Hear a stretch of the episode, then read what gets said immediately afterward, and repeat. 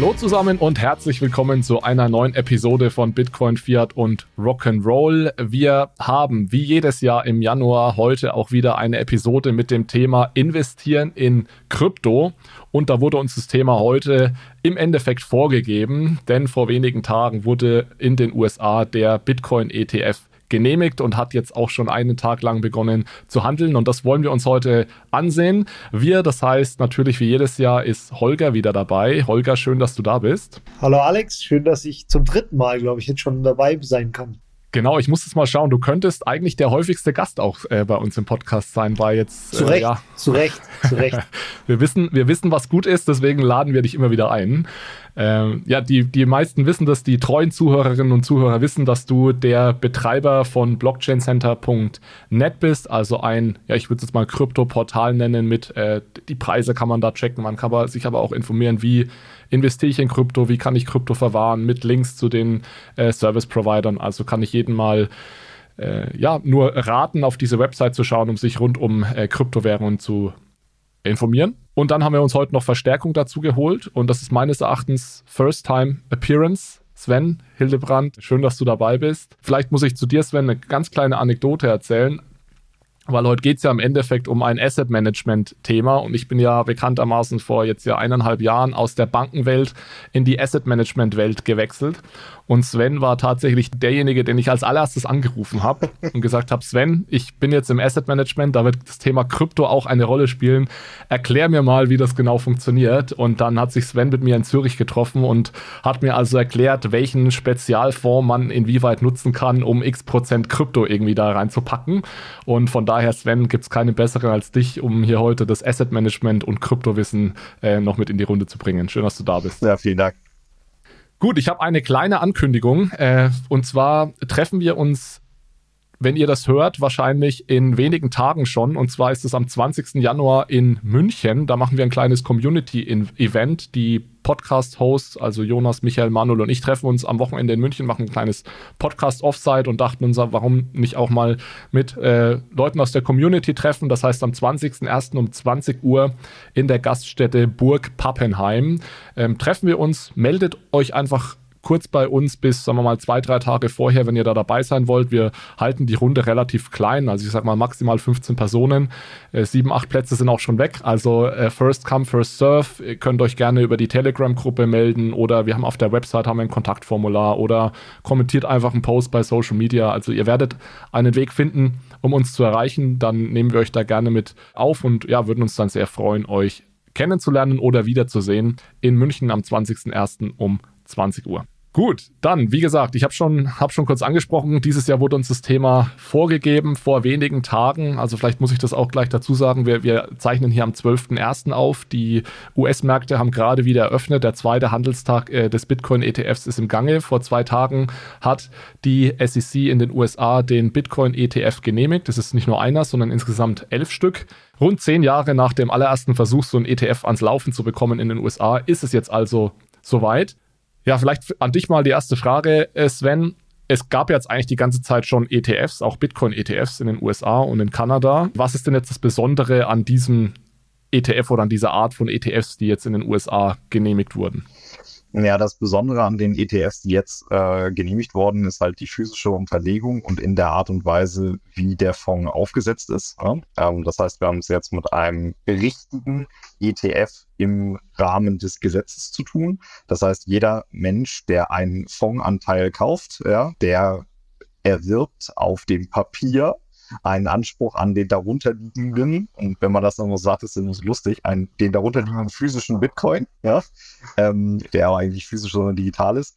Aber es ist halt eine 1 zu 1 Verbriefung von, ich kaufe einen Anteil an diesem ETF und dahinter liegt dann wirklich auch ein Bitcoin, der von den Unternehmen, von denen man diesen ETF-Anteil dann kauft, halt gekauft werden muss. Ja, das ist gesetzlich festgelegt, dass das so ist, dass also nicht irgendwie über eine derivative Struktur gemacht wird. Und äh, warum ist das ein dick, so, so ein dickes Ding? Und ich glaube, da gibt es zwei unterschiedliche Sichtweisen, wie man da drauf gucken kann, warum das so ein dickes Ding ist. Ich glaube, der, der erste Teil ist, dass äh, für viele Investoren es dadurch einfacher wird, in Bitcoin zu investieren über ein mittelbares Produkt. Das ist aber nach meinem Dafürhalten, und das sieht man jetzt witzigerweise auch, wenn man sich die Price Action jetzt gerade anguckt, gar nicht so der, das größte Ding. Das größte Ding daran ist eigentlich die Legitimierung der Asset-Klasse durch diesen Schritt.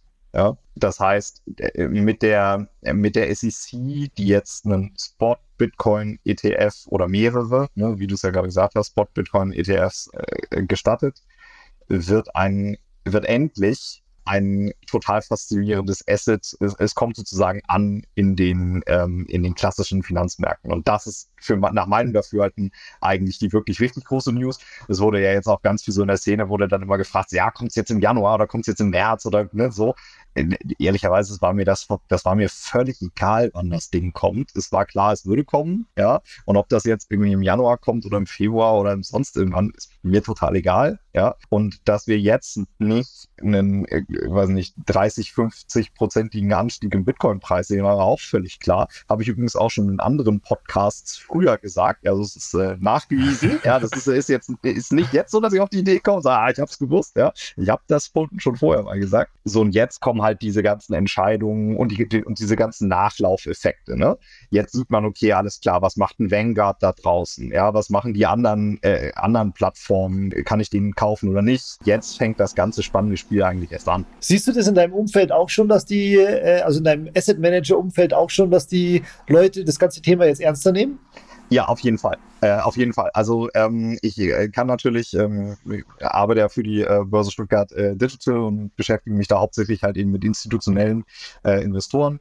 Es ist ganz spannend zu sehen, wie diese Geschichte so verlief. Ich meine, äh, ja, Alex und ich, wir kennen uns aus, äh, aus grauer Vorzeit noch, wo du, wenn du irgendwie so im Banken- und Finanzsystem gesagt hast, ja, ich finde irgendwie Bitcoin gut, da hast du immer so einen Katzentisch bekommen. Ja, also da saßen alle, saßen an so richtigen Tisch leer und wir, hatten immer so, wir hatten immer so Katz, Katzentisch für uns, ja. Im Keller, ja, ja, ohne Fenster. Ja, richtig, genau. Und da, und da, und da, und da, da gab es auch kein Essen, da kam es immer noch ein bisschen Brot irgendwie vorbei. So, aber das, das ist Zeit, die habe ich mitgemacht. Ne? Ich meine, ich, äh, ich bin damals ausgeschieden aus einer, äh, aus einer Kapitalverwaltungsgesellschaft, weil da halt gesagt worden ist, das ist alles Unglück, ja. Und mittlerweile äh, ist, ist, ist auch da die Zeit, Zeit weiter nach vorne äh, gegangen, ja, und die Leute haben sich halt mehr mit dem Thema auseinandergesetzt. Und nach meinem Dafürhalten, habe ich gerade gestern Abend wieder ein nettes Gespräch drüber gehabt, nach meinem Dafürhalten ist es unweigerlich, dass wenn man ein guter Mensch ist, dass mit zunehmendem Wissen über Bitcoin man das Asset immer besser findet. Das ist eine 1 zu 1 Beziehung. Je mehr du darüber weißt, desto besser findest du es, aber nur unter der Prämisse, dass du ein guter Mensch bist, der sich also so, der, dem, dem es also nicht egal ist, was so Ungleichheit auf der Welt ist. Weil solche Menschen gibt es auch, die mag ich halt nicht so gerne. Die sagen halt, naja, ich bin halt irgendwie top of the food chain, ist alles cool, das darf auch so bleiben. Und so, so will ich halt nicht. Ja, aber das, das dann sehr, das ist eine Persönlichkeitseigenschaft.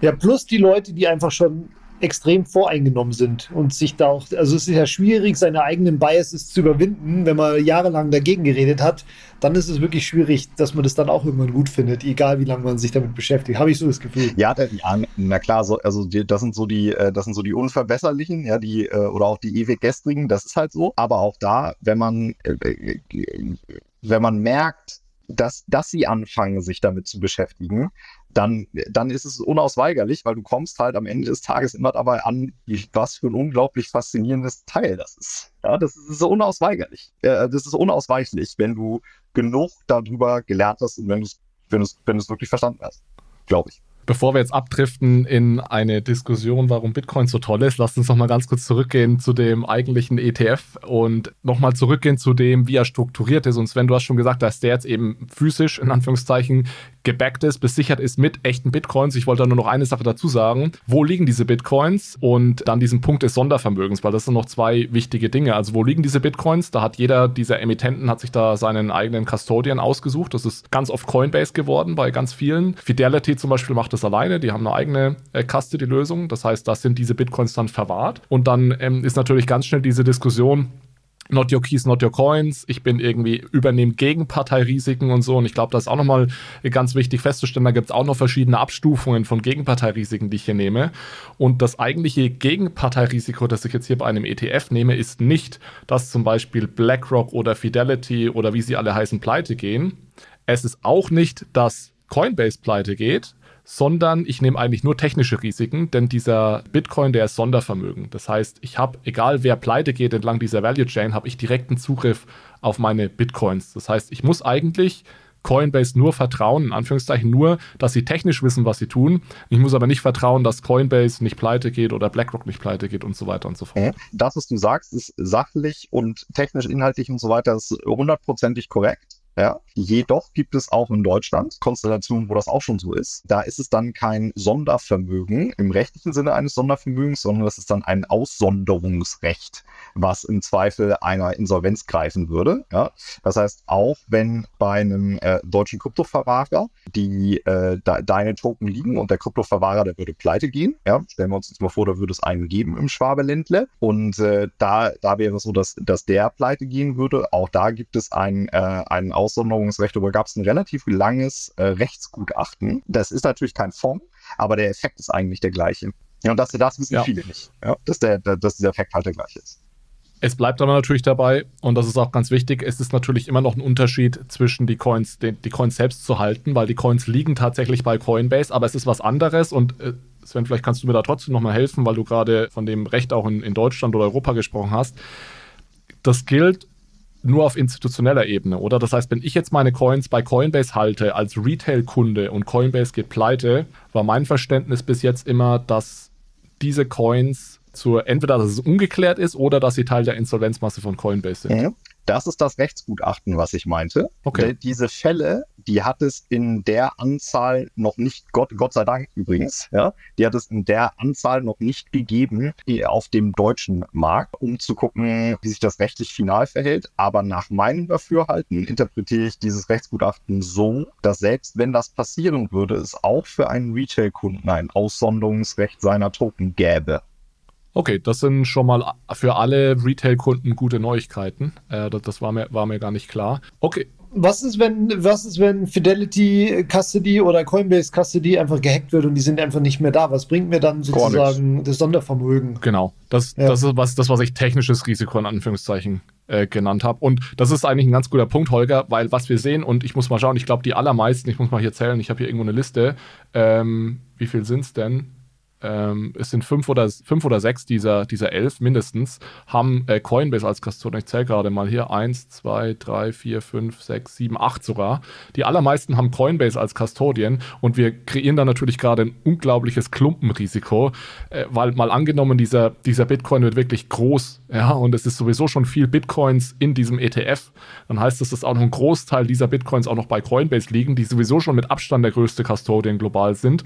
Und wenn da dann mal was passiert, ja, dann haben wir, dann haben wir ein echtes Problem das ist zwar im Sohne so, ne? Das ist ein riesiges Klumpenrisiko. Wenn du dir das aus einer Risikomanagement-Perspektive anguckst, und ich bin ja so, mit meinem zweiten Herzen bin ich eigentlich Risikomanager, ja, da äh, ist es halt immer so, dass du immer versuchen würdest, es aufzuteilen auf mehrere Custodians. Ne? Also wenn, wenn, wäre ich ein, wäre ich ein Emittent, ja, dann würde ich immer versuchen, mein Risiko bestmöglich zu streuen und würde wahrscheinlich versuchen, mit zwei oder mehr Custodians im Hintergrund äh, zu arbeiten. Gleichzeitig ähm, ist es immer eine Abwägungsentscheidung, weil du natürlich auch auf der einen Seite Risiko minimierst, dadurch, dass du weniger operationelle Herausforderungen hast, dass irgendwas passiert, wenn du es halt nur bei einem hast, ne? weil das Prozess mal, ne, ist immer der gleiche und so weiter und so fort. Und wenn du halt mehrere hast, dann hast du halt ein komplexeres System und auch aus diesem komplexeren System können Risiken herrühren. Ja? Und ähm, äh, das ist einfach eine Abwägungsentscheidung. Ungeachtet dessen äh, macht mir diese Konzentration schon auch ein bisschen Sorge. Ja, nicht nur vor dem Hacking-Risiko, sondern auch vor anderen Einflussnahmen. Jetzt hast du vorhin schon kurz erwähnt, Sven, in dem Nebensatz, dass der Preis sich erstmal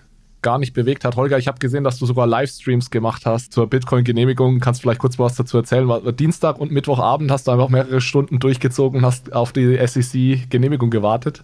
Genau, also erstmal gab es ja schon die Fake News, woraufhin ich direkt live gegangen bin und ähm, dann das ganze Desaster äh, auch live äh, gestreamt habe und am nächsten Tag das gleiche. Aber nicht nur ich, sondern alle, alle, äh, alle Streamer, äh, YouTuber haben ja gestreamt und alle haben ungläubig zur ETF-Genehmigung Genehmigung auf den Chart geschaut, weil einen Tag zuvor, als der Fake Fake-Genehmigung kam, ist halt Bitcoin direkt hochgespiked und dann wieder runter. Und bei der äh, tatsächlichen Genehmigung war es einfach nur irgendein Mittwoch. Also es ist überhaupt gar nichts passiert und nicht mal irgendwie das Volumen ist angestiegen, nichts ist angestiegen und keiner hat irgendwie verstanden, was, was ist jetzt eigentlich passiert. Und äh, ich, ich habe bis heute keine Erklärung, warum da überhaupt gar nichts passiert ist. Naja, also die, die professionellen Investoren, also die professionellen Investoren, die einen Plan von Bitcoin haben, die haben Möglichkeiten, äh, über andere Vehikel schon Exposure zu bekommen. Ne? Du kannst ein MicroStrategy kaufen, das, das ist eine Aktie, das konntest du schon mal haben. Ja? Du, da gibt es ja. ganz, ganz viele andere Möglichkeiten. Du hättest Mining, du hättest als Mining-Aktien als Proxy nehmen können und so weiter und so weiter. Also alle die, die irgendeinen Plan davon haben, die hatten Exposure, ähm, die, die warten jetzt nicht so, yeah, jetzt kommt irgendwie der Bitcoin ETF, now let's ja, go. Ja. So, ja, das, das passiert dann nicht. Aber das, was jetzt passiert ist, jetzt hast du, ich würde mal sagen, schon so ein paar hundert Investment-Firms auf einmal in Amerika, die jetzt alle in ihrem Managing Board irgendwie auf einmal diskutieren, so, oh, da gibt es jetzt echt einen Bitcoin-ETF. Das haben wir wirklich nie für möglich gehalten.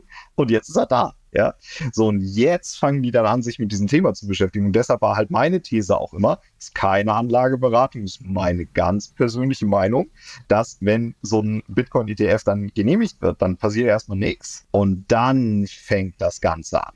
Ja, dann fängt das Ganze so langsam, aber sicher an und dann ist nun, ja, äh, äh, ja, zum, zum Ende des Jahres, ja. Bevor es mit der heutigen Episode weitergeht, würden wir euch gerne auf die Digital Euro Conference 2024 oder auch DEC 24 aufmerksam machen.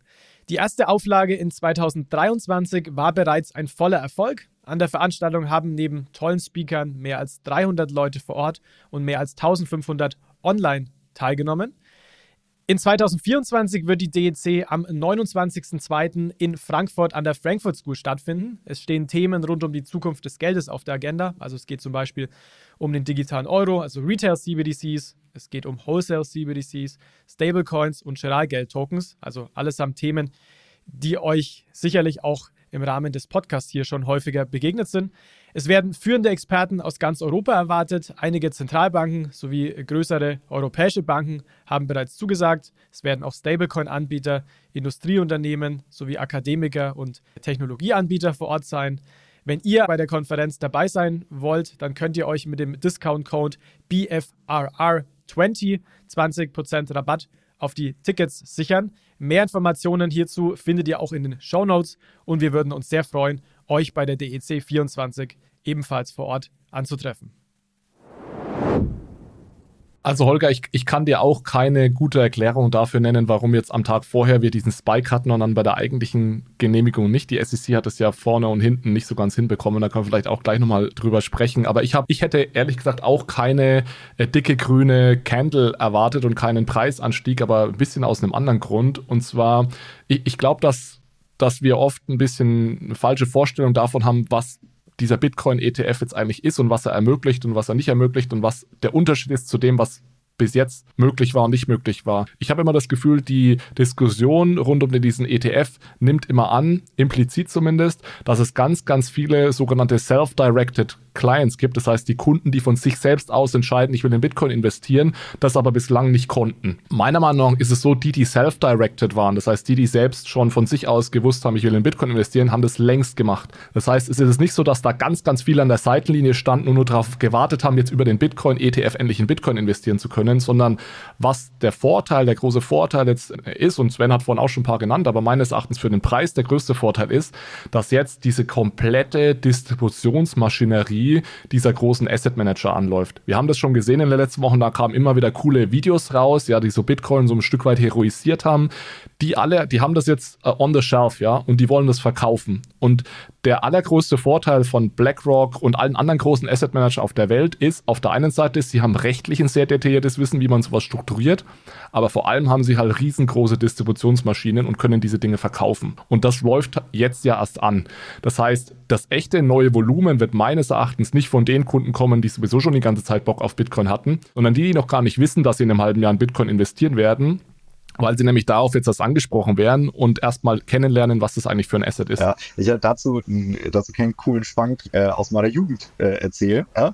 Also als ich noch bei dem, äh, bei dem Asset Manager arbeitete, da hatte ich einen Geschäftskontakt, der auch bei uns äh, Investmentfonds hatte und äh, das war ein, ein totaler Bitcoin-Gegner und äh, dem habe ich immer gesagt, ah, Bitcoin ist total super und so weiter und so fort und äh, der war immer so, ja, nee und äh, ist alles nicht und so weiter und so fort und irgendwann klingelte mein Telefon und ich hatte diesen Typen dran. Der hat sich, der hat das Lachen, der hat sich gar nicht mehr, der hat sich gar nicht mehr eingekriegt. Der hat, der, der hat das Telefon abgenommen und hat einfach nur gelacht. Ja, äh, und das war, das war total ansteckend. Ja, ist auch ein total lustiger Typ gewesen. Der hat sich wirklich nicht mehr eingekriegt und dann meinte er irgendwann so in dem, in dem Japsen zwischen den Lachanfällen, er so, ich habe gerade meine Fondsabrechnung bekommen von irgendeinem, irgendeinem seiner Investmentfonds, ja, und alle Fonds irgendwie so okay gelaufen, aber es gab einen Investmentfonds und dieser Investmentfonds, der ist halt durch die Decke gegangen im Vergleich zu allen anderen. Und das war der Investor, hat dann natürlich dann irgendwie ein bisschen tiefer reinguckt, weil er sich dafür interessiert hat. Und das war der Investmentfonds, wo damals ein Bitcoin ETP drin war. So. Und, und das, war dann, das war dann der Moment, wo er dann irgendwie finally gesagt hat, okay, alles klar, jetzt muss ich es dann doch mal irgendwie verstehen. Ja. Ich habe aus äh, ich habe aus der äh, amerikanischen Ecke auch gehört, die sagen da nicht, äh, man kauft ETFs, sondern die ja, sagen verkauft. eigentlich, die, sie verkaufen ja. ETFs. Ja, ja, äh, genau. Fand ich sehr cool. ich mein, mein Let's Face it, dieses ganze so, so Finanzzeug, ne? Dass, dass wir das irgendwie vielleicht in einer Ecke spannend finden. Ja, wir sind nicht normal. Ja, die Leute da draußen, die sind nee. normal und die haben halt null Bock, sich damit zu beschäftigen. Ja, die sagen halt so, oh, Finanzen, Versicherung, äh, das, damit will ich mich irgendwie nicht beschäftigen. Was doof ist, weil wenn man sich damit mehr beschäftigen würde, würde das vielleicht für sein Leben irgendwie einen guten Einfluss haben. Aber deshalb bin ich, äh, also glaube ich auch, äh, Alex, dass wir da noch einiges sehen werden. Ne? Die, diese Produkte, die werden verkauft und nicht gekauft eigentlich. Aber warte, genau so ist es. Äh, kommst du, ja. kommen wir jetzt zur SEC? Weil SEC finde ich ja total spannend. Ja, gerne. Ja? gerne. Ich meine, das musst du dir ja vorstellen. Das muss der, das ist, das, das muss man sich mal auf der Zunge jetzt zergehen lassen. Ja, äh, das heißt, also ob sie jetzt gehackt worden sind oder ob es einfach nur ein geschedulter Post war oder so, whatsoever. Ja. Vielleicht fasst es nochmal kurz zusammen. Ich bin mir nicht sicher, ob das alle unsere Zuhörerinnen und Zuhörer ganz eng verfolgt haben, was genau passiert ja, ist. Ja, okay, ja, sorry, nee, das habe ich natürlich äh, vorausgesetzt. Entschuldige. Ähm, also was hat da, äh, was hat da stattgefunden? Ähm, das, was stattgefunden hat, war, dass es einen Twitter-Post gab und in diesem Twitter-Post wurde auf der Twitter-Seite der SEC einen Post abgesetzt und nach dem Motto, alle äh, Bitcoin, äh, Spot Bitcoin ETFs äh, sind, also haben das Erlaubnisverfahren durchlaufen und äh, können, können starten. Ja.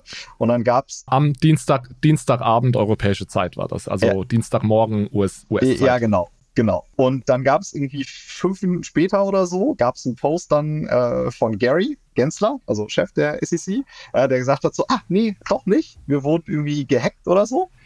Ob sie jetzt da wirklich gehackt worden sind oder nicht, das sei mal dahingestellt. Also wie gesagt, das kann auch einfach ein scheduled äh, Post gewesen sein. Und dann ging natürlich auf Twitter sofort irgendwie die Meme-Parade los. Ne? Dann haben sie so, äh, haben sie die alten äh, Twitter-Posts der SEC irgendwie rausgekramt, wo so drin, drin stand irgendwie so Don't trust everything you say, just trust the real source. Und dann haben sie Twitter-Posts der SEC genommen und so. Das ist natürlich schon wirklich, wirklich peinlich. Und das, was ich total spannend an der ganzen Geschichte finde, ist, eigentlich müsste die SEC jetzt anfangen, gegen sich selbst wegen Marktmanipulation zu ermitteln. Ja, ich, ich wollte es gerade sagen, und das ist auch eigentlich das, was die Ironie der ganzen Sache auf die Spitze treibt, weil die SEC ist ja die Behörde, die gegen Marktmanipulation vorgeht. Das ist eine ihrer Hauptaufgaben, würde ich jetzt mal sagen, das, was wie Preismarktmanipulation nicht möglich ist. Das war übrigens auch der Hauptgrund, warum sich dieser Bitcoin-ETF so lange hingezogen hat, weil sie gesagt haben, der Bitcoin-Markt ist nicht liquide genug, ähm, der ist nicht groß genug, nicht verteilt genug, man kann da den Preis manipulieren. Und jetzt passiert ihnen da etwas, wodurch eben rein theoretisch zumindest ganz klar Markt- und Preismanipulation hätte passieren können, weil sie unachtsam waren, weil sie keine Zwei-Faktor-Authentifizierung auf ihrem Twitter-Account hatten. Und genauso ist es. Eigentlich müssten sie sich jetzt selbst äh, untersuchen und schauen, was da schiefgelaufen ist und sich, sich selbst anklagen. Genau, aber das war ja noch nicht mal alles. Das ging ja noch weiter. Ja? Mittwoch, einen Tag später. Einen Tag später, das ging ja noch weiter. Äh, ich, ja, ich will das jetzt hier nicht alles so an mich reißen, aber das habt ihr ja bestimmt auch äh, mitbekommen. Will, will das einer von euch mal ausführen? Ja, ja. Also in dem Moment, äh, als ein PDF genau. veröffentlicht wurde auf der Seite der SEC, haben natürlich ganz Twitter den Link sich geholt und gepostet, ETS äh, genehmigt, haben ihn alle getwittert. Eine Minute später, hä, dein Link funktioniert nicht, dein Link funktioniert nicht. Und wie, ich habe doch den richtigen Link gepostet, ich habe doch hier das Dokument noch offen. Dann hatten die das PDF wieder gelöscht von der Webseite und alle dachten, nein, es kann nicht sein, dass jetzt der ihre Webseite auch noch gehackt worden ist. Also es war relativ unwahrscheinlich, weil das war ein wirklich sehr ausführliches PDF mit jeder, jeder Menge Anwaltsgebrabbel. Also das konnte nicht gehackt worden sein, aber man wusste halt wieder nicht, ist es jetzt wirklich genehmigt oder nicht. Deswegen waren wir uns auch erst erstmal, haben wir uns noch nicht gewundert, dass sich nichts getan hat beim Preis oder beim Volumen, weil ja, wir wussten, wir wussten immer noch nicht, ob alles, äh, äh, also die haben das so unfassbar versaut, das ganze Ding. Das, das ist schon fast äh, komisch. Ja, und dann kam ja, glaube ich, ein Post, äh, tatsächlich ein Tweet von Gary Gensler selbst und ein Statement auf der ja, Website ja. auch von Gary Gensler selbst, und wo er dann gesagt ja. hat, ja, es ist genehmigt und dann haben sie später nach einer Stunde oder so auch wieder, das war diese 19, ja, ja. 19B4 Genehmigung, also die, die, die, die Genehmigung sozusagen der, der SEC, die wurde da erst hochgeladen, dann wieder runtergenommen. Ich fand auch die, dieses Announcement von Gary Gensler dann recht interessant. Da waren ja, ja auch ein, zwei Aussagen mit dabei. Ich glaube, er hat so ungefähr damit angefangen mit, wir mussten das tun, weil wir durch dieses Grayscale-Verfahren dazu gezwungen wurden. Ich überspitze es jetzt ein bisschen. Das soll aber auf keinen Fall heißen, dass wir Bitcoin gut finden. Und das heißt auch auf keinen Fall, dass irgendeine andere Kryptowährung bald ein ETF bekommt. Das war, hat sich so ein bisschen genau. wie so ein beleidigtes Kind angehört. Ja. Außerdem hochspekulativ und Terrorismus und Geldwäsche und bla. Also der, der klassische Disclaimer. Man, man, muss fairerweise dazu sagen, weil es da teilweise sehr stark kritisiert wurde, die schreiben das normalerweise immer dazu. Ich glaube, auch beim Gold-ETF war damals irgendwie damals dabei gestanden, hey, das, ist, wir, das heißt jetzt nicht, dass wir empfehlen, allen den Gold zu investieren und so, aber dass er sowas reinschreibt, wir uns blieb praktisch nichts anderes übrig nach dem Grayscale-Verfahren, wir mussten das jetzt machen, das ist halt schon, hat schon, finde ich, ein bisschen ein, ein Geschmäckle.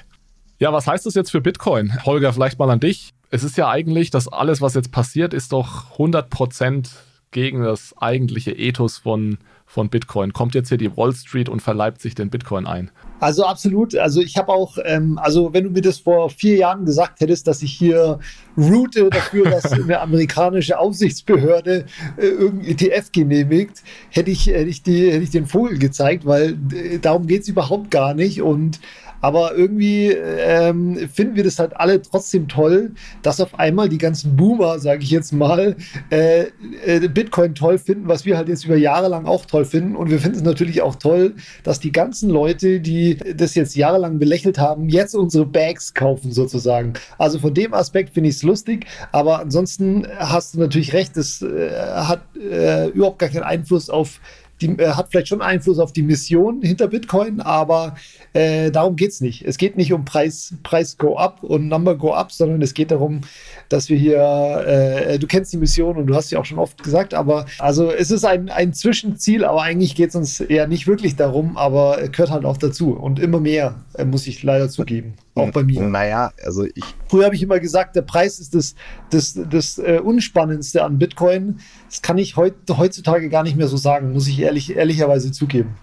Also äh, ich finde, das ist eher so ein, wenn man da drauf guckt, macht, glaube ich, jeder mit Bitcoin oder anders formuliert. Viele Leute, die ich im Bitcoin-Space kennengelernt habe, haben eine ähnliche Reise durchgemacht. Ne? Also sei denn, du bist irgendwie so ein ultra-Hardcore-Techie, der irgendwie 2010 schon irgendwie auf dem irgendwie Core programmiert hat, da ist das was anderes. Ne? Aber die, die, die Menschen, die ich so kenn kennenlerne, die sind, oder viele von denen sind irgendwie am Anfang eingestiegen, einmal, weil sie das Asset einfach cool fanden, weil sie dachten, sie können damit mehr, mehr Fiat Money irgendwie produzieren. So, so, so steigen ja. 99,7 Prozent der Leute steigen so ein und die kommen auch nicht mit der Bitbox in der Hand auf die, auf die Welt, ja ähm, sondern die kaufen das bei irgendeiner Börse, da liegt das dann erstmal und so weiter. Ja, wenn du dann Feuer fängst, ja, dann beschäftigst du dich halt immer mehr und immer mehr und immer mehr und immer mehr mit diesem Thema und erst dann entfaltet es halt seine komplette Schönheit, würde ich mal sagen. Ja.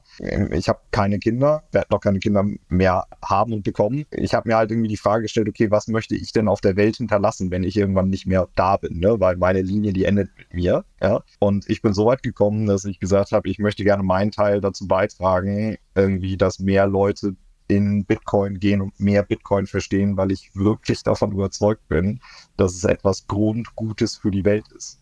Und ich meine, das ist ja schon, ne, wenn man jetzt dann so über Sekte und so weiter und so fort spricht, ne, das ist ja schon, das ist ja schon so schon schwierig, ja. Aber ich bin wirklich davon überzeugt, dass es so ist. Ich denke, es hätte keinen möglichen Pfad gegeben, der Bitcoin zu einem ja, sehr erfolgreichen, langfristig vorhandenen Asset macht, ohne ja auch diesen ETF mitzunehmen. Ich wüsste gar nicht, wie das hätte anders funktionieren können. Und eigentlich, ich bin gar nicht der Meinung, dass es 100% gegen das eigentliche Ethos von Bitcoin ist, sondern ich würde sagen, es ist 100% in line mit dem, wofür Bitcoin steht, weil Bitcoin steht ja für so eine Art radikale Dezentralität und eine radikale Offenheit. Und das heißt eben auch radikale Inklusivität. Und das führt dazu, dass eben auch BlackRock mit Bitcoin machen kann, was immer sie wollen, solange sie nicht gegen die Regeln des Netzwerks verstoßen. Und dazu gehört auch, dass sie da einen Wrapper um diesen Bitcoin bauen dürfen, das ETF nennen dürfen und damit an Börsen gehen dürfen und das als reguliertes Finanzinstrument anbieten dürfen. Das muss jetzt nicht jeder gut finden, aber ich finde, das ist 100% in line mit dem, äh, was Bitcoin ist und wofür Bitcoin steht. Da hast du natürlich recht, ja. Da ja, wobei recht. das. Es ist halt das ganze Thema, nicht seine eigenen Bitcoins zu halten, sozusagen. Für diejenigen, die sehr lange dabei sind, ist es halt sozusagen ein No-Go, dass jemand anders die Bitcoin für sich verwaltet. Aber jedem muss klar sein, dass für einen Großteil der Bevölkerung die Self-Custody einfach nicht der Weg ist. Ähm, ähm, auch wenn man das ungern hört in Bitcoiner-Kreisen, aber ja, viele, viele wollen es halt nicht und schon gar nicht Firmen oder institutionelle Investoren. Und ich, ich glaube, es ist auch wichtig, dass diejenigen, die davon überzeugt sind, dass Self-Custody die beste Lösung ist, äh, weiterhin dafür eintreten. Und es war, war jetzt auch nicht so gemeint, dass das, was BlackRock macht, vielleicht das Beste ist, was man mit Bitcoin machen, machen kann. Aber ich meine, ich glaube, es ist ganz bewusst so, wir können, niemand kann es ihnen verbieten, äh, solange es im, im Rahmen des, äh, des Gesetzes ist. Von daher, ja, es soll, sollte sich jeder so ein bisschen auf sich, sich fokussieren, glaube ich. ich, ich eine Sache, die ich noch ansprechen wollte, und Sven, das hast du vorhin schon ganz kurz gesagt. Es ist ja eigentlich so ein Stück weit ein Ritterschlag durch die SEC, jetzt dadurch, dass es so ein Bitcoin-ETF geworden ist. Die SEC sagt nicht, kauft alle Bitcoin, aber was die SEC ja schon macht, die schaut sich ja diese Assetklasse ganz, ganz genau an. Die schaut, ist der Markt liquide genug, ist äh, auch wirklich keine Preismanipulation möglich. Und von daher ist es insgesamt finde ich schon ein sehr, sehr gutes und positives Signal. Man kann so sagen, der Bitcoin wird ein Stück weit erwachsen, auch wenn es viele vielleicht nicht wollen, dass er erwachsen wird, aber es ist, äh, glaube ich, langfristig ein sehr gutes Zeichen für Bitcoin. Und hat die SEC jemals ein Schneeballsystem genehmigt? ja, aber genau das wird in Zukunft äh, das Argument sein. Und da, da können dir Sven und ich ja. äh, viele Geschichten davon erzählen. Den, ich, ihr glaubt gar nicht, wie oft ich in den nächsten Monaten diese SEC und diesen Bitcoin-ETF erwähnen werde, wenn mir Leute sagen, es ist doch nur Geldwäsche und äh, Steuerhinterziehung und Preismanipulation und so weiter und so fort. Was ich noch lustig finde, ganz viele, ich, meine Seite ist ja nicht für Institutionelle, sondern für Pri Privatanleger und ich sehe es halt jetzt, äh, ich, ich habe das Thema leider, muss ich tatsächlich sagen, komplett verschlafen, dass die Leute in Deutschland jetzt auf einmal auch Google nach äh, Bitcoin-ETF kaufen, also auch in Deutschland. Die Leute suchen jetzt danach, wo kann ich das Ding kaufen? Äh, weil sie halt einfach auf einmal sehen äh, oder weil sie das halt irgendwie als andere An Anlageklasse als Bitcoin sehen, weil sie jetzt auf einmal nicht mehr diesen technischen, äh, technischen Hintergrund da alles sehen, sondern einfach nur sehen, ja, okay, ETF, Trade Republic, weiß ich, wie man das kauft, dann kann ich jetzt auch einen Bitcoin-ETF kaufen, auch wenn es in Deutschland jetzt natürlich nicht geht. Oder jedenfalls nicht. nicht ja, da würde ich, da würde ich gerne einmal irgendwie drauf aufsetzen, weil ich finde, das ist jetzt ein ganz spannendes Thema. Ähm, äh, Stichwort, wie gehen unterschiedliche Marktteilnehmer mit unterschiedlichen Themen um? Ja. Ich kann mich noch ganz, ganz, ganz genau daran erinnern, wie ich damals mein erstes Kryptozeug über eine Kryptobörse gekauft habe und Geld überweisen musste an so eine ganz shady Bank irgendwo in, im Ostblock. Wo ich so dachte, wow, ähm, jetzt muss ich da irgendwie mein Geld hinüberweisen. Das hat sich wirklich nicht gut angefühlt. Ja, ähm, ich habe sogar auf Google Street View äh, den, äh, quasi die Adresse gegoogelt, um zu gucken, ob da wirklich ein Haus steht. Ja, also um rauszufinden, ob es sie irgendwie wirklich gibt. Ja, aber sie gab es augenscheinlich und das hat, das hat auch alles ganz wunderbar funktioniert. Aber das, das, was ich wirklich, das, was ich wirklich richtig hart schwierig finde, ist diese Übergriffigkeit mancher Finanzdienstleistungsinstitute in das Geld ihrer Kunden. Ja, obwohl wir ja alle, also wir hier im äh, Podcast, wir wissen natürlich, dass wenn du als Kunde zu einer Bank gehst und der Bank das Geld gibst und es auf das Konto legst, dann ist es rechtlich nicht mehr dein Geld. Dann ist es das Geld der Bank und du hast einen Anspruch gegenüber die Bank, aber es ist nicht mehr dein Geld, ja, was schon völlig abstrus ist, wenn ihr mich fragt. So, aber anyway, ähm, wenn ich jetzt dann irgendwie eine klassische Bank habe und ich möchte gerne mit dieser Bank irgendwas machen, da gibt es ja Banken, die sagen, nee, Krypto-ETPs kannst du bei mir nicht kaufen, Punkt. Ja, die gibt's. Also auch, auch in Deutschland. Oder du kannst von deinem äh, Girokonto kein Geld zu einer Kryptobörse überweisen. Wir gestatten dir das nicht. Wir gestatten dir nicht, dein eigenes Geld dahin zu transferieren, wo du es hin transferieren willst. Da gibt es Gründe für, warum die das nicht wollen, ne? weil dann hast du ein höheres Risiko-Exposure, das geht bei denen mehr Arbeit einher und so weiter und so fort. Verstehe ich. Also da, das kann ich soweit nachvollziehen. Aber was passiert da? Und das, was da passiert, ist total spannend, weil das ist nämlich Marktwirtschaft. Die Leute nehmen ihr Geld da einfach weg. Die gehen halt einfach hart woanders hin die schließen ihre Konten bei den Banken, die es nicht machen, sie gehen dahin, wo sie es können. Und äh, das finde ich ist ganz ähm, interessant äh, zu beobachten und das werden wir, glaube ich, noch viel, viel häufiger sehen in, äh, in Zukunft. Denke ich, passt ganz gut zu dem Thema, was gerade bei Vanguard passiert, weil Vanguard ist jetzt in den USA ist einer der größten Asset Manager weltweit, ich, gerade im passiven Bereich, glaube ich, sogar die zweitgrößten hinter äh, BlackRock. Und die verbieten ihren Kunden oder ermöglichen es ihren Kunden explizit nicht, jetzt in diesen Bitcoin-ETF zu investieren. Da poppt also ein Fenster hoch und sagt, es ist nicht in line mit der Investmentphilosophie von Vanguard und ja, verbieten es ihren Kunden eben da rein zu investieren. Es haben jetzt die ersten schon angefangen, wie du gerade gesagt hast, Sven, äh, ihre, ihre, ihr Vermögen da von Vanguard äh, abzuziehen. Ich glaube nicht, dass da die, die Crypto Bros jetzt äh, groß äh, und viele genug sind, dass da Vanguard irgendwie in Schwierigkeiten kommt. Aber es ist trotzdem so, ich, ich kann es nicht ganz nachvollziehen, weil man kann bei Vanguard zum Beispiel in Staatsanleihen von Saudi-Arabien investieren. Ja, und da frage ich mich, wo genau beginnt und endet denn eure Investmentphilosophie oder wie genau sieht die denn aus, dass ich in Staatsanleihen von Regimen investieren kann, die ganz klar Menschenrechte verletzen, aber nicht in sowas wie Bitcoin. Also ich glaube halt einfach, dass die kein ETF-Filing abgegeben haben und jetzt müssen sie halt irgendwas draus machen und sagen halt jetzt, okay, geht nicht in unsere Investmentphilosophie rein, weil ich meine, dass die jetzt noch schnell eins im Eilverfahren einrichten, äh, einreichen, weiß ich nicht. Haben es halt einfach verpasst. Holger, du hast ein Thema angesprochen, das ganz gut so etwas passt, was ich auch unbedingt noch besprechen wollte. Und zwar, jetzt kommen Leute und versuchen diesen ETF zu kaufen, und zwar Leute aus Deutschland oder Europa generell. Und du, du merkst es schon ein Stück weit. Und äh, deswegen die Frage, ja, kann man, kann man da investieren in diesen, in diesen ETF? Äh, Sven, vielleicht kannst du mir da, da gleich helfen. Mein Wissensstand ist, dass das generell sind mal diese ETFs nicht für den Vertrieb in Deutschland äh, zugelassen. Man darf auch in Europa gar keine ETFs vertreiben, die nur ein Underlying haben. Das heißt, ähm, da müssen immer mehrere äh, Assets drin sein, damit eine gewisse Diversifikation garantiert ist. Es müssen dann normalerweise in Deutschland auch die Informationsblätter immer auf Deutsch sein und so. Und BlackRock wird, hat gerade kein deutsches Informationsblatt. Also meines Wissens nach ist es zumindest nicht straightforward. Es wird jetzt nicht bei Trade Public gelistet sein, äh, nicht so einfach aus Deutschland in diese ETFs zu investieren. Das ist korrekt.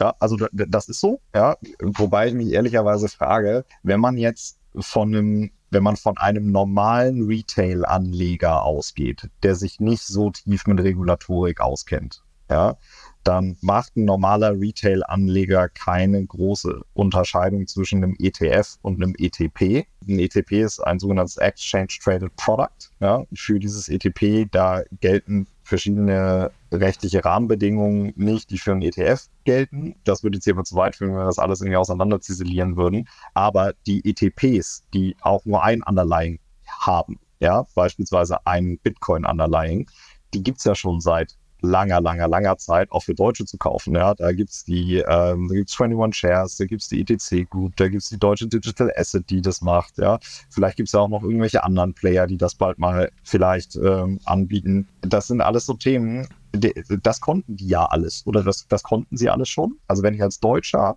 äh, als deutscher Mensch über mein klassisches Bankdepot irgendwie Bitcoin-Exposure hätte haben wollen, ohne wirklich Bitcoin kaufen zu können, hätte ich mir da einfach einen ETP-Anteil reingeknallt und fertig wäre die Laube gewesen.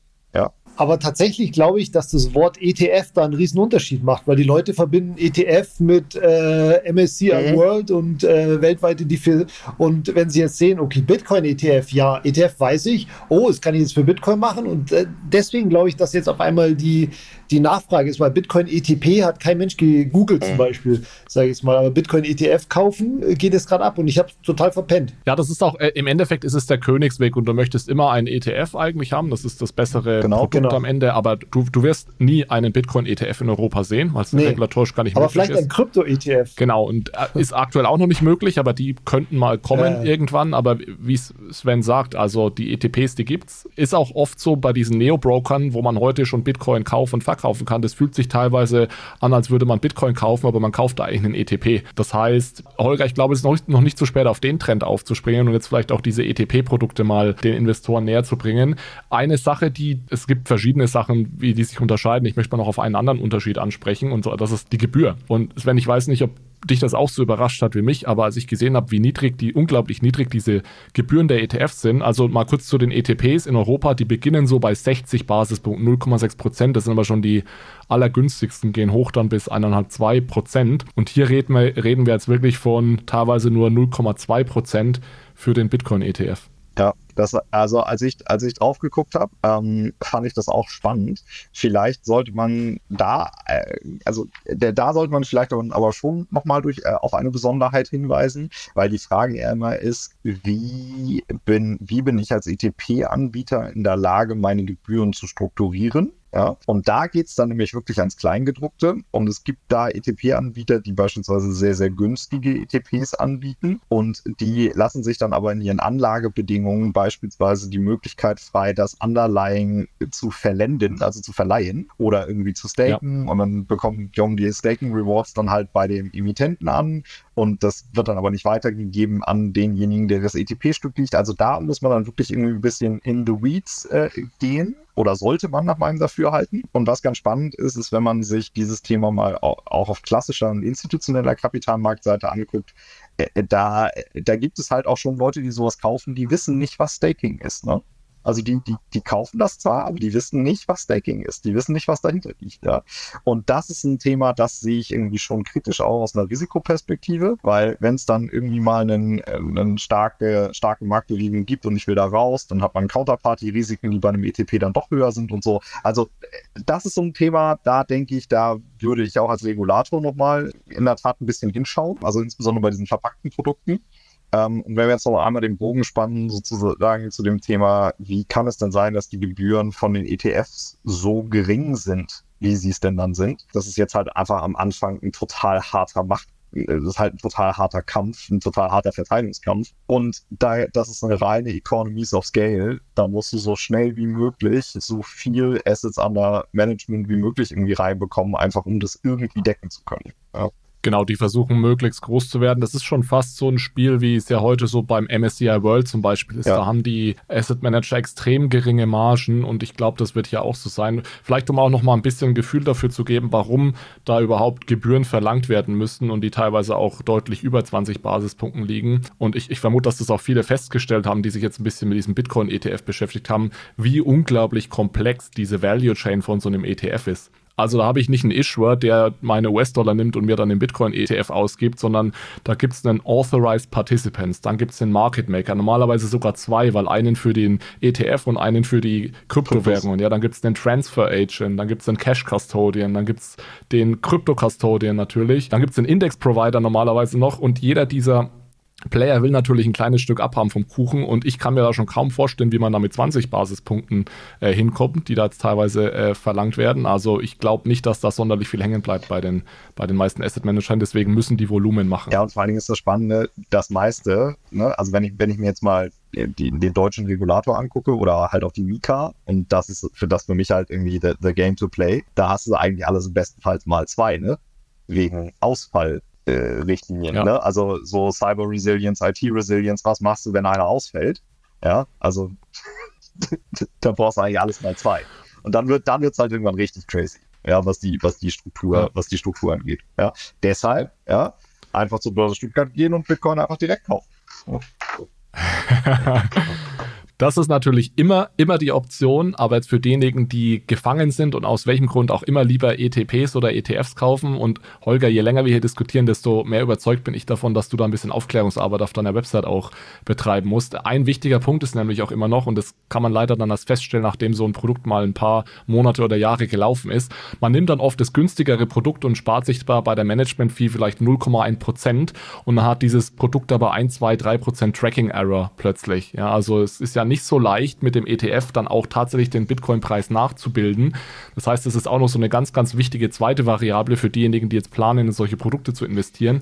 Schaut euch nicht nur die Managementgebühr an, sondern schaut euch an, wie gut bekommen die das dann eigentlich hin, den Bitcoin-Preis wirklich abzubilden. Das gleiche Problem hatte ich auch beim ganz normalen Preisvergleich für Bitcoin, weil jeder hat seine, seine Fees, die er angibt, aber jede Börse hat natürlich noch unterschiedliche Preise und die musst du natürlich dazu rechnen, damit du auf den Gesamtpreis bekommst, was, was, was dich jetzt dann Bitcoin eigentlich kostet. Das ist ein, äh, das ist ein spannendes Thema, äh, was ihr gerade ansprecht. So, sorry, wenn ich da eben kurz äh, mal einmal einhake, aber damit habe ich mich gerade die letzten äh, zwei Wochen extrem intensiv beschäftigt. K Kryptowerte, also Bitcoin und so weiter und so fort, sind nach europäischer äh, Gesetzgebung oder deutscher Gesetzgebung keine Vermögenswerte gemäß äh, MIFID. Das ist eine äh, Finanzmarktrichtlinie, die beispielsweise gilt für Aktien und so weiter. Das heißt, wenn du mit den Dingern handelst, brauchst du eigentlich keine Prüfung der Marktgerechtheit. Das bedeutet, äh, äh, äh, übersetzt bedeutet das, dass wenn unterschiedliche Broker jetzt auf die Idee kommen, der eine Broker, der bietet den Bitcoin dir für 50.000 an, der nächste für 30 und der nächste für 40, ja, ist das total okay, weil man kann eigentlich im Grunde genommen machen, was man will.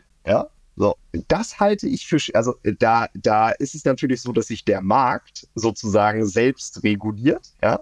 Aber ich glaube, dass sich das, in, also da glaube ich, dass sich das äh, ändern wird, ja, dass also diese, diese ganze Prüfung, wann ist eigentlich ein Kurs marktgerecht und wann ist er nicht marktgerecht und so, da werden wir, glaube ich, äh, auch im Bereich der Kryptowerte noch das ein oder andere an Regulierung äh, sehen. Und das ist ehrlicherweise gar nicht einfach weil um so einen marktgerechten Preis zu ermitteln, um das regulatorisch richtig zu machen, musst du ganz schöne Klimmzüge machen, so dass der Gesetzgeber sagt, so ja, das ist okay. Das wird jetzt sehr, sehr regulatorisch und sehr, sehr technisch, aber es ist ein super spannendes Themenfeld. Und ich glaube, da werden wir und, Regulierung sehen. Und ist also auch nicht in Mika geregelt und Mika verweist da auch Nein. nicht irgendwie auf die MIFID oder so. Nein. Okay, das ist interessant, das wusste ich auch nicht. Nein. Das, äh, das was es gibt, ist die, äh, ist die MA-Risk. Ja, und die MA-Risk, die sagt, dass jedes Handelsgeschäft, was zu nicht marktgerechten Preisen ausgeführt wird, unzulässig ist. Das heißt, es kommt quasi so, es, es ist eigentlich nicht geregelt, aber kommt dann so hinten durch die Hintertür sozusagen wieder mit, äh, wieder mit auf die Platte. Ja, und das ist total faszinierend, was dann. Also da, da wird noch ganz, ganz viel kommen und genau deshalb bin ich ja auch in dem Space, weil es einfach, weil es einfach total spannend ist. Jeden Tag gibt es irgendwas Neues und dann stolperst du wieder hier drüber und denkst so, oh Mann, was, was ist das denn? Das habe ich, das hab ich aber gar nicht gesehen. Das, ist, das ist interessant, wie, okay, mal gucken, wie wir das eigentlich lösen, ja. Das ist ja das Spannende dabei. Lass uns doch zum Abschluss nochmal über einige Unternehmen oder Player in diesem Markt reden, die jetzt eventuell profitieren oder auch gerade nicht profitieren von diesem äh, Bitcoin-ETF. Wir haben schon über Coinbase gesprochen. Ich denke, da sind wir uns alle einig, dass Coinbase einer der ganz großen Profiteure ist, auch wenn die so ein Stück weit im nicht nur, weil sie der Custody-Provider sind, sondern weil die Leute jetzt auch wieder Interesse haben an äh, Kryptowährungen. Und ich sehe das durch den Markt weg, dass auf einmal die Leute wieder äh, Interesse haben. Das Thema war jetzt zwei Jahre weg. Ja. Und äh, jetzt kommen die Bekannten wieder, die sagen, ja, ist jetzt eigentlich ein guter Zeitpunkt, um ja, Bitcoin ja. zu kaufen? Wir hätten jetzt zwei Jahre lang Zeit gehabt, aber jetzt geht es halt wieder los und äh, die, die am meisten davon profitieren, sind halt Coinbase und Co. Siehst du das auf deiner, auf deiner Website, dass der Traffic da jetzt in den letzten zwei Tagen hoch Absolut, ist? absolut. Und zwar nicht irgendwie 10, 20 Prozent, sondern tatsächlich irgendwie Faktor 4 oder so. Oh. Also von einem Monat zum anderen. Es ist wirklich. Ja, gut, absurd. aber ich meine, ich meine, überall in der Tagesschau, in allen großen Zeitungen ja, ja. und so ist poppt natürlich das Wort Bitcoin jetzt hoch. Dann. Genau. Also eigentlich ist einer der großen Profiteure auch Holger, kann man mal so sagen. Äh, tatsächlich hatte ich ein hartes Jahr 2022 ja. und jetzt gibt es wieder Fleisch. Sehr gut, du hast, es, du hast es dir verdient. Aber ich glaube auch, Sven, ihr ja. seid sicherlich auch Profiteure. Ich würde ja, zumindest die, die wünschen. das Gleiche, ja. Äh, ja, naja, also 2022, äh, ne? Das war nicht so schön. Ja, also das war, das war, das war ein, ein sehr, sehr kalter Kryptowinter. Äh, und wir sehen es auch. Ne? Also die äh, Nutzerzahlen steigen exponentiell wieder an, ähm, Stimmung wird besser im Markt und so weiter. Aber mir war es halt auch 22 schon. Also mir, ich habe irgendwann habe ich so diese Entscheidung getroffen, oder das, das Verständnis in mir ist gewachsen, dass ich mittlerweile so überzeugt davon war, dass es alles so kommen wird, dass es mir gar nicht mehr so viel an, also das, das hat er mir aber manchmal dann auch emotional, ne, denkt man sich so, oh, ja, aber irgendwann hatte ich diesen ja. Punkt sozusagen, den hatte ich überwunden. Und äh, äh seien wir doch mal ehrlich, äh, äh, da ist ja noch so viel Luft da ist ja noch so viel Luft nach oben drin. Wenn du dir mal die Marktkapitalisierung von, äh, von Bitcoin anguckst, ne, und das ist auch wieder, ist nur meine persönliche Meinung, keine Anlageberatung, ja, aber wenn du dir mal anschaust, wie viel, äh, wie viel Marktkapitalisierung Bitcoin denn eigentlich hat und wie viel in anderen Assetklassen drin steckt. Und wenn die auch nur, die müssen ja nur einen, einen, einen Salzbruch Korn großen Anteil, da reicht ein Prozent. Ja, wenn du einfach ein Prozent rüberschiebst, dann hat das einen abartigen Effekt. Ähm, and I will be still here, ja. Ähm, so, ich äh, Hanging in. Ja, ich kann da auch äh, eine ganz coole Studie von Galaxy Digital mal in die Show Notes packen. Die haben sich das nämlich mal angesehen und haben sich überlegt, wie groß könnte denn dieser Bitcoin-ETF werden und haben sich in den USA auch verschiedene Sektoren von Vermögensverwaltern und so angesehen, haben gesehen, wie viel Geld liegt denn da und dann mal auch so mit Annahmen herumgespielt, wie viel Prozent könnte denn davon jetzt in Bitcoin gehen. Äh, und da, das geht auch so ein bisschen in die Richtung, wie groß könnte dieser Markt werden. Äh, Sven, du hast es vorhin schon kurz mit einem Augenzwinkern, das haben die Zuhörerinnen und Zuhörer noch nicht gesehen, gesagt, dass äh, eventuell auch andere Asset Manager Manager noch äh, in den Markt reingehen. Wir haben das ja bei der DWS, auch wenn ich ja hier mal für mich persönlich spreche, aber natürlich auch vielleicht, um, um ganz offen zu sein, bei der DWS arbeiten wir auch an Krypto-ETPs. Das sind dann ETCs bei uns, Exchange Traded Commodities. Die sollen jetzt auch irgendwann in der ersten Jahreshälfte äh, kommen. Dann kann man also auch über in einen Bitcoin ETC oder Ether ETC investieren über die DWS. Wir wären natürlich auch gerne ein bisschen schneller gewesen, hätten den Hype jetzt direkt mitgenommen, aber ich meine, jetzt dauert es vielleicht noch ein paar Monate und äh, wir hoffen natürlich dann auch, dass wir dann auch davon profitieren können, von dem äh, Push, der jetzt durch den US-ETF kommt. Okay, warte mal. Du hattest, also du hattest gerade gesagt, die DWS bringt einen Bitcoin und einen Ether ETC innerhalb der nächsten drei Monate? Innerhalb des ersten Halbjahres. Soweit lehne ich mich aus, aus dem Fenster. Ich weiß gar nicht, was wir da offiziell kommunizieren. Wir kommunizieren auf jeden Fall, dass wir Bitcoin und Ether ETCs äh, ausgeben werden und äh, wir bemühen uns sehr, dass es im ersten Halbjahr diesen Jahres klappt. Apropos, nach dem ETF ist ja vor dem ETF. Wie schaut es denn mit dem Ethereum ETF aus? Siehst du den wahrscheinlich? Oh, Sven? Oh, das ist eine spannende Frage. Ähm, das ist eine, ähm, also beim Bitcoin ETF, da war ich mir sicher, dass er kommt. Ja, da war, da war mir nur, da war mir nur ja. der Zeitpunkt, äh, dann war, war ich unsure. Beim Ethereum ETF kann ich es dir echt nicht sagen. Ja, da kann ich es dir wirklich nicht sagen, weil die, da ist die rechtliche, da ist die rechtliche Konstellation und die ganze Lage, die dahinter steckt und das, was das für Folgen hätte, äh, das ist, hat ein ganz anderes Ausmaß, als wenn du es mit Bitcoin vergleichst. Ne? Bitcoin ist halt, Bitcoin ist Bitcoin und dann gibt es den ganzen Rest. So. Und ich, ich, ich weiß es nicht. Ich weiß es wirklich nicht. Ich, ich meine, es ist wahrscheinlicher geworden. Ich denke, die Aussage kann man schon treffen. Aber ich glaube auch, dass da noch viel passieren muss, dass, dass es zu einem e- Ether-ETF kommt. Das ist ja noch eine vorgelagerte Diskussion, was Ether jetzt genau ist. Ob es ein Ja, aber das, aber das ist, aber das ist ja die zentrale Diskussion. Das ist ja, das ist ja, das ist ja die absolut ja, ja, das ist ja die Voraussetzung. Diskussion dabei. Ja. Und wenn du diese zentrale Diskussion einmal quasi zu Ende geführt hast, was das dann an weiteren Effekten hätte, weil was sagst du dann, dann was sagst du denn dann zu Polkadot? Was sagst du zu, äh, was sagst du zu Medic? Was sagst du zu dem ganzen anderen? Was sagst du zu, äh, weiß ich nicht, äh, wie heißt jetzt der neue heiße äh, Kram? Wilf. Ja, was sagst du zu Wilf, zu diesem Hund da mit dem Hut drauf? Ich weiß nicht, ob ihr den kennt. Ja, also es ist außerdem so ein Meme-Token, so Quark. Ja. Ähm, da bin ich raus. Wo siehst du die Grenze? Ja? Wo Richtig. ziehst du die Grenze? Es ist wirklich verdammt, Richtig. verdammt schwierig. Und deshalb wird das, das wird viel, viel, nach meinem Dafür, viel, viel, viel komplizierter als äh, bei Bitcoin. Eine letzte Institution, die ich, wo mich noch interessieren würde, ob die jetzt profitiert oder nicht, ist MicroStrategy. Du hast es vorhin angesprochen, Sven, die waren ja bis jetzt schon immer so eine indirekte Möglichkeit, in Bitcoin zu investieren. Also die sind einfach Aktien, äh, sind börsengelistet, man kann sich Aktien von MicroStrategy kaufen. Wie wir alle wissen, äh, ist das Balance Sheet von MicroStrategy besteht zu einem signifikanten Teil aus Bitcoin, weswegen auch der Aktienkurs der MicroStrategy-Aktie äh, relativ äh, gut dem Bitcoin-Preis gefolgt ist. Profitieren die jetzt, weil einfach Bitcoin noch cooler wird und deswegen mehr Leute MicroStrategy-Aktien kaufen? Oder gibt es jetzt einfach die deutlich bessere Alternative und ähm, es werden MicroStrategy-Aktien eher verkauft? Also, wenn, wenn, wenn du mich fragst, ne, ich glaube, ich würde alleine schon um irgendwie Tribute to Michael Saylor äh, irgendwie zu machen. alleine, schon, alleine schon deshalb mir ein paar Michael Strategy. Das ist eigentlich ein guter Vorsatz für dieses Jahr. Ich könnte eigentlich mal ein paar Michael Strategy Aktien kaufen.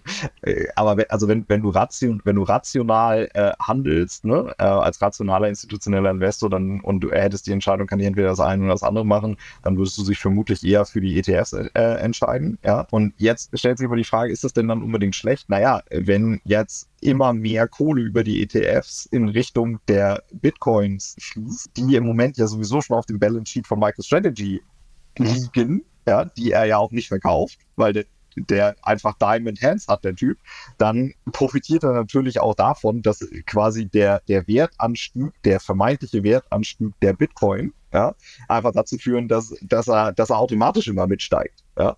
Also ich würde sagen, alle profitieren davon. Ich denke, rationale Investoren sollten da so rangehen und deswegen gebe ich dir da auch recht. Ähm, die sollten sich einfach mal die Bewertung von MicroStrategy ansehen, sollten mal das abziehen, was in Bitcoin liegt. Und das, ähm, ich habe das letztens irgendwo gehört, ich glaube, da bleiben zweieinhalb Milliarden übrig, was dann ja im Endeffekt der Unternehmenswert ist, ohne die ganzen Bitcoin-Investments. Und dann kann man sich überlegen, ist es fair bewertet oder ist es zu teuer? Ist relativ teuer. Also ich glaube, MicroStrategy hat schon so ein kleines Bitcoin-Premium gehabt, weil die sind äh, ich glaube, die Bitcoins in MicroStrategy wurden höher bewertet als der, der reine Bitcoin-Wert.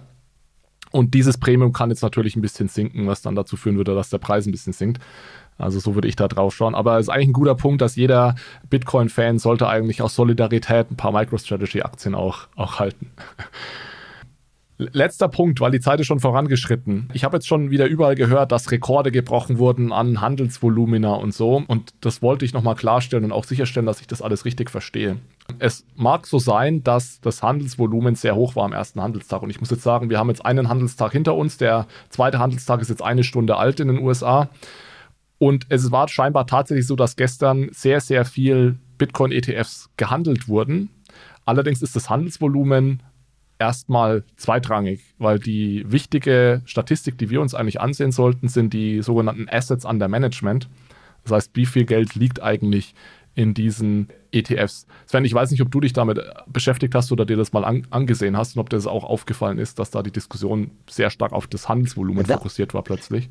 Ja, wobei das glaube ich auch, äh, für deinen Punkt mal erstmal zu Ende und dann sage ich dazu noch was. Das war eigentlich mein Punkt, was mich gewundert hat, dass dieses vielleicht noch was dazu kam. Oder ich, ich mache meinen Punkt noch fertig, weil eine Sache wollte ich noch erwähnen. Ich glaube, dass diese hohen, hohen Handelsvolumina vor allem daher kamen, dass ja der Grayscale Bitcoin Trust ursprünglich ein Trust war. Das heißt, ich konnte da nicht raus. Ich konnte rein, aber nicht raus. Ich konnte meinen, meine Trust-Shares nicht wieder in Bitcoin umwandeln. Dieser Trust ist jetzt zu einem ETF geworden. Das heißt, ich kann jetzt seit langem meinen Bitcoin aus dem Grayscale Bitcoin Trust rausbekommen.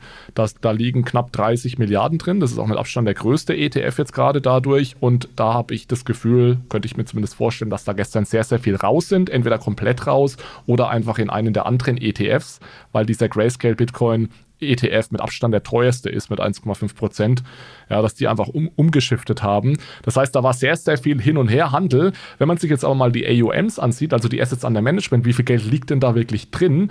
Und ich nehme diesen Grayscale Bitcoin Trust mal raus, weil den gab es ja vorher schon dann sind das sehr, sehr, sehr geringe Zahlen, die ich jetzt aktuell sehe. Also ich habe jetzt hier wirklich live von Fanek äh, der Hodl, Hodl ETF ist jetzt aktuell der größte mit 72,5 Millionen. Alle anderen geht es dann weiter mit 20 Millionen, 10 Millionen, 5 Millionen. Und das ist ja teilweise Geld, das die Asset Manager da selbst reinstecken, also sogenanntes Seed Funding.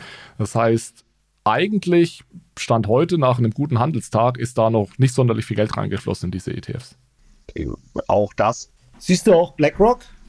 BlackRock ist bei 10 Millionen ungefähr. Ach, das wäre ich gar nicht. Ja, aber. Und wahrscheinlich sind 10 Millionen Seed Funding. Ja, aber das, aber das, das ist halt so geil. Also dieses Gespräch, was wir jetzt gerade führen, ne, das ist so, das ist so ein typisches, das ist so ein typisches Blockchainer, äh, äh, äh, Blockchainer, Bitcoiner äh, Gespräch. Leute, so funktioniert, so funktioniert traditionelles Finanzsystem nicht, ja? Also, traditionelles Finanzsystem funktioniert so. Jetzt haben sie da mal angefangen und jetzt handeln die da mal so ein bisschen in der Gegend. So, jetzt basteln da noch irgendwelche Leute an irgendwelchen Steckerverbindungen, die sie noch irgendwie herstellen müssen, um, weil sie den Knopf irgendwie schöner machen und so weiter.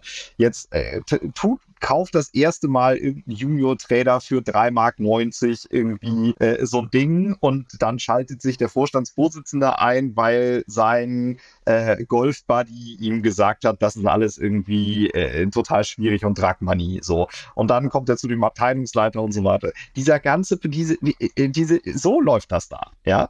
So, und bist du in einer, bist du in einer äh, klassischen, traditionellen Asset Manager Finanzwelt irgendwie durchgelaufen bist, die haben ihre Prozesse, die haben ihre Meetings, die trinken ihren Kaffee äh, in ihren Räumlichkeiten und dann kommen sie wieder auseinander und dann denken sie da nochmal drüber nach. Und dann ist ein Jahr vergangen und dann unterhalten wir uns nochmal. Gebe ich dir zum Teil recht und ich habe ja vorhin selbst argumentiert, warum ich glaube, dass es das ganz normal ist, dass jetzt gerade nicht so viel Volumen da drauf ist, weil die Self-Directed Clients, die haben Bitcoin schon und da eigentlich geht es da darum, den Leuten Bitcoin schmackhaft zu machen, die noch gar nicht davon wissen, dass sie bald in Bitcoin investiert sein werden. Und das dauert einfach. Ja. Also da gebe ich dir voll und ganz recht. Allerdings hatten wir den ersten, als der erste Bitcoin Future ETF an den Markt ging, hatten wir, glaube ich, am ersten Tag über eine Milliarde EUM. Das war im absoluten Bullenmarkt, aber der ging, der ging ab wie Schmitz Katze am, am allerersten Tag. Das heißt, es ist nicht so, dass es nicht möglich ist, dass da auch am Tag, am ersten Tag oder ersten drei Tagen schon richtig Volumen drauf ja, ist. Ja, das stimmt. Aber jetzt, glaube ich, bist du bei einem, äh, jetzt bist du bei einer äh, Fragestellung, die mit menschlicher Psychologie zusammenhängt, beziehungsweise der Art und Weise, welche Menschen zu welchem Themenzeitpunkt sich mit welchen Sachen auseinandersetzen. Der, als die Futures kamen, das war ein Zeitpunkt, wo du vorher auf normalen, normaleren Wegen wirklich gar nichts machen konntest. Ja, und das heißt, die ganzen Leute, die sich mit Bitcoin und diesem ganzen, diesem ganzen Tech-Zeug irgendwie schon vorher auseinandergesetzt, also die, die, die Leute, die modern und offen sind und die, die sehen bin sozusagen, die haben da total drauf gewartet. Und die haben alle abgeschossen dann damals bei den Futures. Deshalb ist es bei den Futures halt dann so schnell so viel ge gewesen. Und die, äh, äh die, die jetzt angesprochen werden, die sind halt einfach, glaube ich, auch auch einfach äh, gedanklich und emotional in dieser Entwicklung, die sind einfach anders drauf. Ich glaube, dass das ein, ein, schon, das mag komisch klingen, aber ich glaube, das ist ein relevanter Faktor. Glaube ich auch. Und ich denke, zumindest wenn ich in eure Gesichter sehe, wir sind alle drei gerade noch sehr tiefenentspannt, freuen uns, dass es den Bitcoin-ETF jetzt gibt, äh, sind frohen Mutes und sind gespannt, wie es in den nächsten Wochen und Monaten weitergeht. Wir sind jetzt schon über eine Stunde dran. Ich denke, wir können da mal einen Schlussstrich ziehen. Äh, hat mir sehr viel Spaß gemacht, mit euch beiden etwas über den Bitcoin-ETF zu, zu philosophieren. Äh, es wird sicherlich nicht das letzte Mal gewesen sein, dass wir dieses Jahr über dieses Thema sprechen. Ich packe gerne, wenn das für euch okay ist, eure Kontaktdaten in die Show Notes, wenn euch jemand kontaktieren möchte. Ansonsten nochmal an euch beide herzlichen Dank, dass ihr dabei wart. Und ja, dann Holger, wir sehen uns äh, oder hören uns hier zumindest in einem Jahr. Ich hoffe, wir treffen uns vorher nochmal. Und Sven, wir, ja, sind, hoffentlich. wir sind sowieso in Kontakt. Äh, von daher danke euch, dass ihr dabei wart. Ja, und Sven, ich muss dich auch mal treffen irgendwann. Machen wir. Ja, ich fand es auch äh, super spannend heute, weil ich ja wirklich in meiner, in meiner Bubble drin bin und hier die Asset Manager Perspektive war sehr interessant. Sehr interessant, ist auch mal cool. Spannend, also, spannend. ist das, spannend. Nee, das, das war spannend. Nee, nee, nee, ich fand das, äh, ich, ich, ich lerne, ich lerne, ich lerne. Alles klar, macht's gut, ihr beiden. Bis dann. Ciao, ciao. Achtung, Disclaimer. Die Inhalte spiegeln die private Meinung der Hosts wider, dienen ausschließlich der allgemeinen Information und stellen keine Anlageberatung oder Kaufempfehlung dar. Es gilt, do your own research, informiert euch, bevor ihr Investments tätigt. Das alles findet ihr auch auf unserer Website unter www.bfrr.de/slash disclaimer.